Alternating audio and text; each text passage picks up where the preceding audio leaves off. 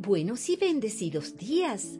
Les hablan Milagro y Gianfranco Giunta de CCE Paraíso. Ante todo, muchas gracias por aceptar la invitación a escuchar la enseñanza de esta semana. Enseñanza que nos será de mucha utilidad para nuestras vidas y muy especialmente para nuestra vida espiritual. Nuestro mensaje de hoy consejos. Buenos y bendecidos días, amada Iglesia CC Paraíso. Hoy estamos muy felices ya que nuevamente tenemos la maravillosa oportunidad de compartir con ustedes un importante mensaje de las iglesias Comunidad Cristiana en Manuel. Mensaje de gran edificación para nuestras vidas. Oramos al Señor para que en su infinita bondad nos abra los sentidos espirituales y así este mensaje, basado en las enseñanzas bíblicas de nuestro Señor Jesús, sea de gran provecho en las vidas de todos los escuchas en todo el planeta. Iniciemos. Salmos 32.8 El Señor dice, Yo te instruiré, yo mostraré el camino que debes seguir yo te daré consejos y velaré por ti. Ahora bien, ¿cuál es el significado de un consejo? La palabra consejo se refiere a la opinión, parecer o consulta que se expresa o recibe para llevar a cabo una acción. La palabra consejo deriva del latín concilium, que significa consulta o deliberación. Como sinónimos de la palabra consejo, podemos emplear los términos siguientes, como por ejemplo advertencia, opinión, observación, asesoramiento, aviso, comisión o junta. No existe una sola persona en el mundo que alguna vez no haya recibido o solicitado un consejo, Muchos de los consejos han servido para hacernos las personas que somos hoy en día y es importante tomar en cuenta no solo el consejo, sino además de quién viene el consejo, porque debemos diferenciar que algunos consejos de algunas personas no los debemos seguir. Proverbios 15:22 Cuando falta el consejo, fracasan los planes cuando abunda el consejo, prosperan. En cada oportunidad de la vida siempre llega algún momento en que necesitaremos un consejo para lograr alcanzar una meta, un objetivo o un sueño. De hecho, hay un muy viejo refrán que dice, el que escucha consejos llega a viejo.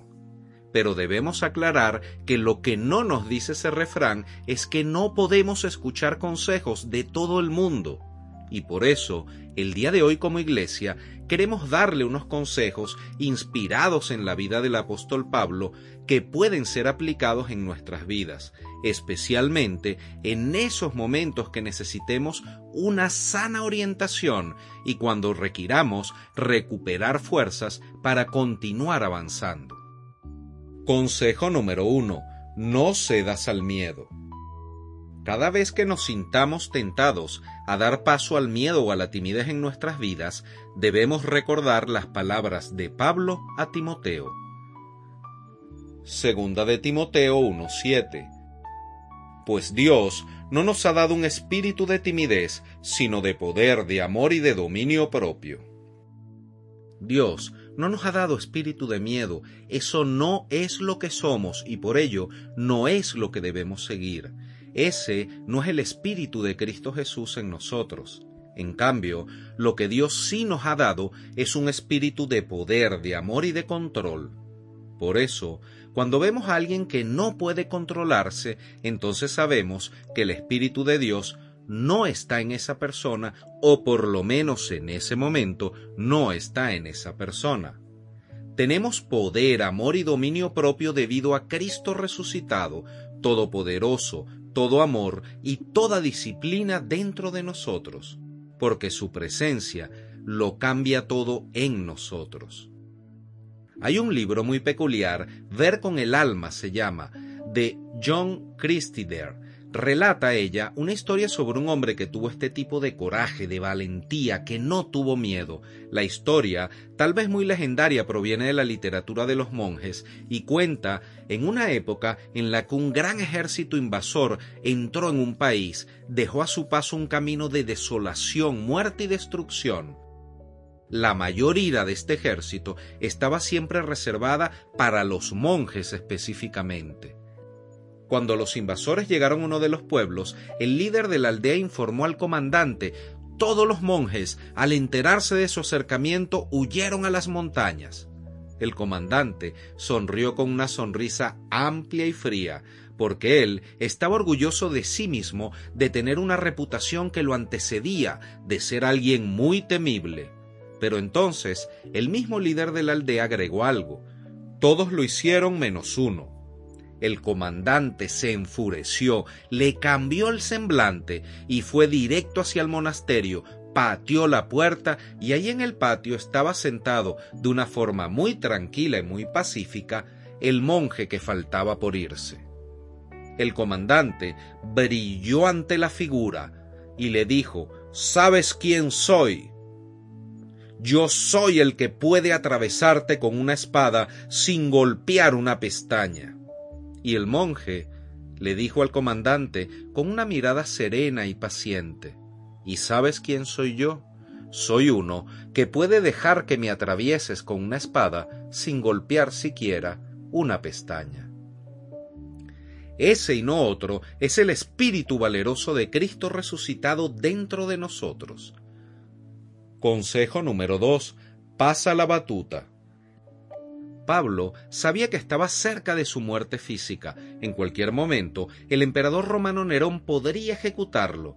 Pablo estaba pasando la batuta del ministerio a su protegido, Timoteo.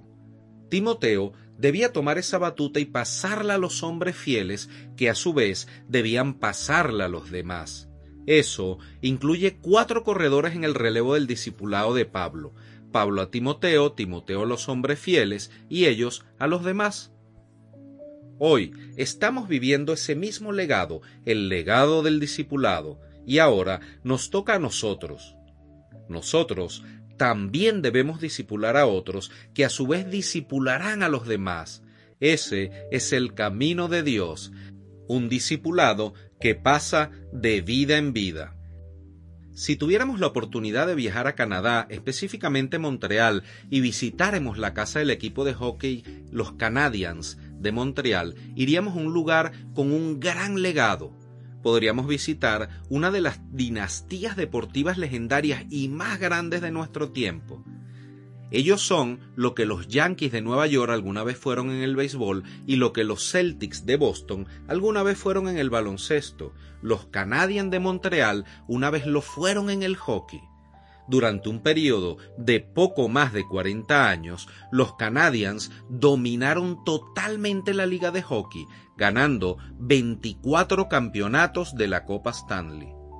Si visitáramos su estadio en Montreal, veríamos enormes pancartas colgando del techo, celebrando todos los campeonatos que ganaron, y además de ver todas estas pancartas, si tuviéramos también la oportunidad de visitar dentro del vestuario, estaríamos totalmente rodeados de trofeos, fotografías y muchos recuerdos de su dinastía exitosa en la historia del deporte.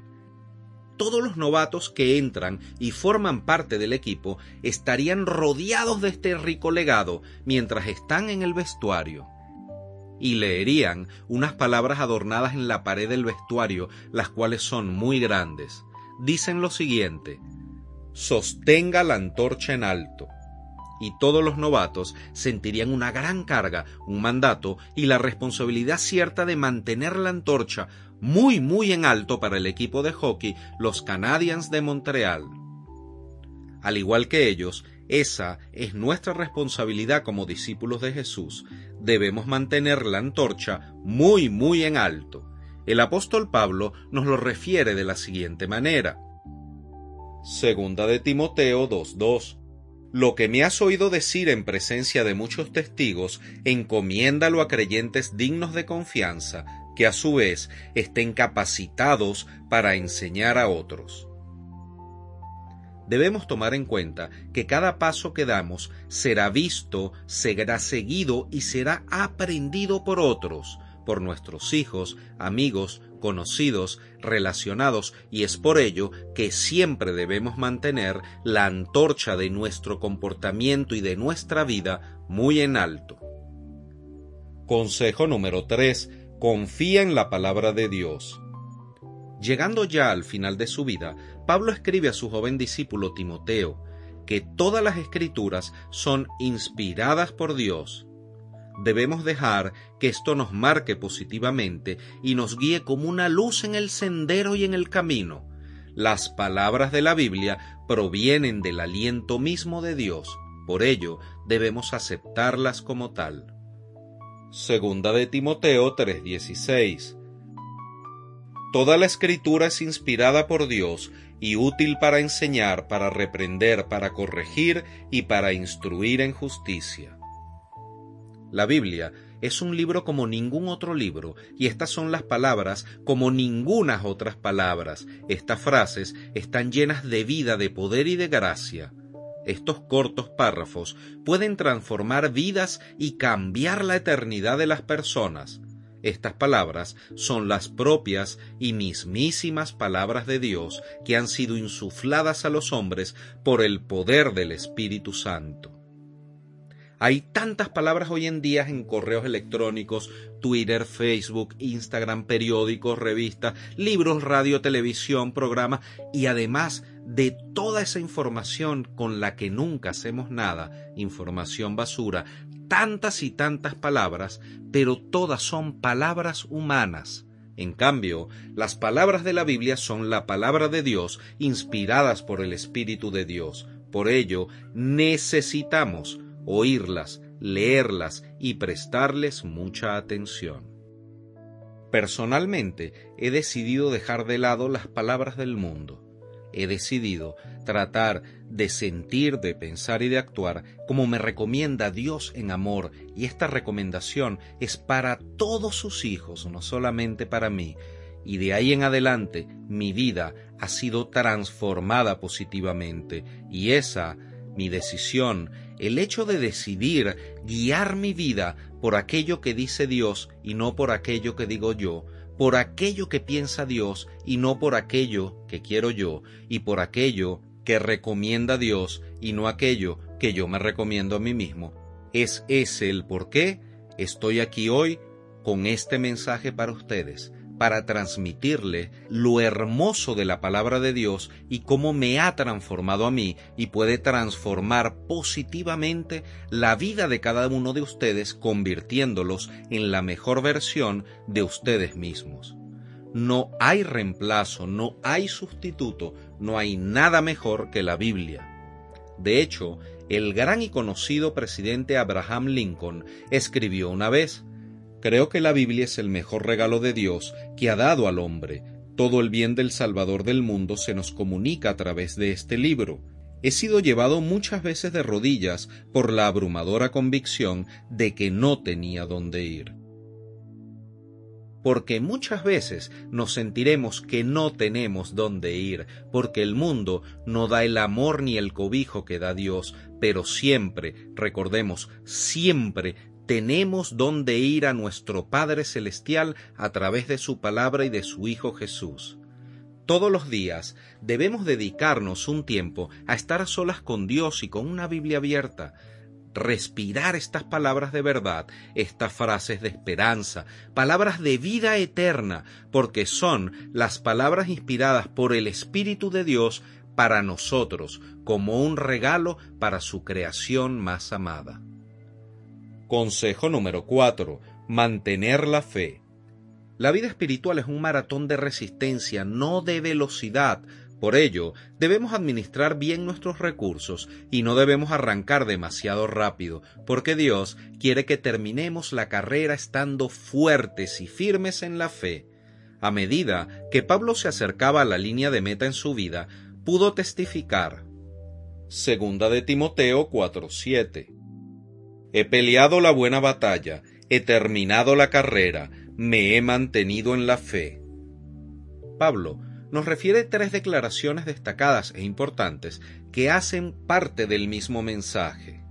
Terminé el rumbo que Dios me dio de forma fiel, soporté con fe hasta el final. Curiosamente, Pablo usa el tiempo perfecto, el presente, porque la línea de meta para él estaba muy cerca, muy, muy cerca. El viaje, es decir, la vida de Pablo, no fue nada fácil. Hubo dolor y sufrimiento, trabajo duro, esfuerzo y dificultad, y también peligro. Mas con todo y esto, el viaje de mantenernos en la fe como hizo Pablo es el único viaje que vale la pena en nuestras vidas, porque no termina en esta vida, sino que trasciende a la eternidad. Nuestras palabras actuales en español, agonía y agonizar, provienen o tienen su origen de las palabras griegas para luchar y pelear. Por ello, es como si Pablo nos estuviera diciendo en ese verso, he agonizado la buena agonía. Fue duro, pero aguantó. Eso es lo que Dios nos ha llamado a hacer, a perseverar, a permanecer fieles hasta el final, porque es eso lo que nos hará más fuertes. Conozcamos otro ejemplo de luchar y de soportar manteniéndonos en la fe. William Wilforce fue un ejemplo de resistencia que también terminó bien. Después de su conversión al cristianismo cuando era muchacho, comenzó una batalla incansable en el Parlamento británico para aprobar leyes para poner fin al comercio de esclavos. Él propuso proyectos de ley en 1789, 91, 92, 94, 96, 98 y finalmente en 1799. Todos sus proyectos de ley fracasaron para abolir la esclavitud en todo el reino británico pero en 1806, 19 años después de comenzar su batalla, se aprobó un proyecto de ley en el Parlamento que prohibía que los barcos británicos fueran utilizados para el comercio de esclavos. William, durante el resto de su vida, continuó luchando por la abolición completa de la esclavitud. En 1831, cerca del final de su vida, William Wilforce escribió nuestro lema debe seguir siendo la perseverancia y en última instancia confío en que el Todopoderoso coronará nuestros esfuerzos con éxito. En 1833, finalmente, ambas cámaras del Parlamento británico aprobaron la ley de abolición de la esclavitud. Tres días después, William Wilforce murió. Fue enterrado en la abadía de Westminster, en reconocimiento nacional por sus 45 años de lucha en nombre de los esclavos africanos. Este es otro ejemplo de otro hombre que podría decir como dijo Pablo, he luchado la buena batalla, he terminado la carrera y he mantenido la fe. Y eso, queridos y amados hermanos y hermanas, es lo que precisamente queremos que quede en sus corazones, que sean inspirados por Dios, así como Dios mismo ha inspirado a cada persona a lo largo de la historia para motivarnos a nosotros a seguir avanzando. En los momentos en que sintamos decaimiento, falta de fuerzas o desánimo, recordemos estos consejos tomados de las experiencias de uno de los más grandes líderes usados por Dios, como lo fue el apóstol Pablo. Permitamos que Dios use nuestras vidas, abramos las puertas no sólo de nuestra vida, sino también de nuestros corazones, pensamientos y fe para poder recibir de su infinito amor. Hagamos nuestra su palabra, que es palabra de verdad y vida. Recordemos que Dios no usa personas perfectas, Él perfecciona a las personas, aunque en el proceso no es nada fácil y con seguridad tampoco es imposible, así que si decidimos seguir este camino, habremos ganado desde el primer paso. Entreguemos nuestras cargas y preocupaciones, proyectos y sueños al consejo de Dios, siguiendo estos cuatro simples pero importantes consejos no tengamos miedo, entreguemos la batuta a tiempo, confiemos en la palabra de Dios y por sobre todas las cosas mantengámonos siempre dando pasos en fe. Culminamos por hoy con un sabio consejo de Charles Spurgeon, quien durante su vida, al igual que el apóstol Pablo, peleó la buena batalla, terminó la carrera y se mantuvo firme y constante en la fe hasta lo último.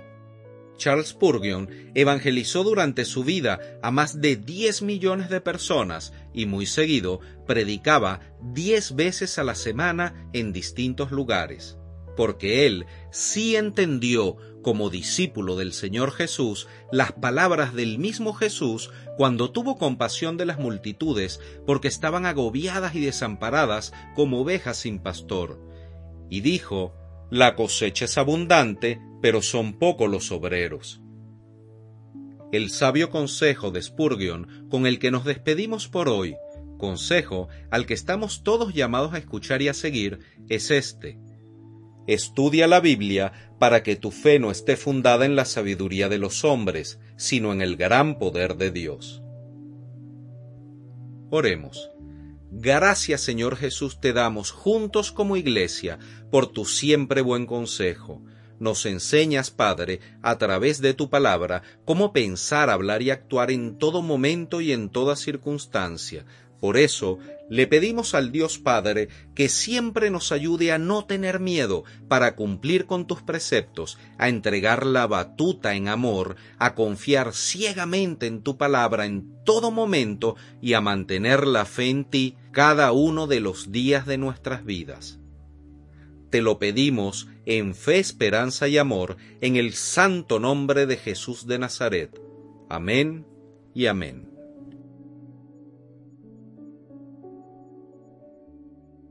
Amén y amén. Si este mensaje ha sido de edificación para tu vida y deseas comenzar o reforzar una intimidad más fructífera con Dios, te invitamos a que se comuniquen con nosotros por el Instagram arroba ccparaíso o por WhatsApp más 58 424 223 164 feliz y bendecida semana les desea Comunidad Cristiana en Manuel Paraíso. Hermanos de mi corazón, hemos culminado por hoy. Dios les bendiga grandemente y en abundancia. Les amamos en el amor de Cristo y les invitamos a escuchar la próxima semana el mensaje de CCE Paraíso. CCE Paraíso, más que una iglesia, somos una gran familia feliz.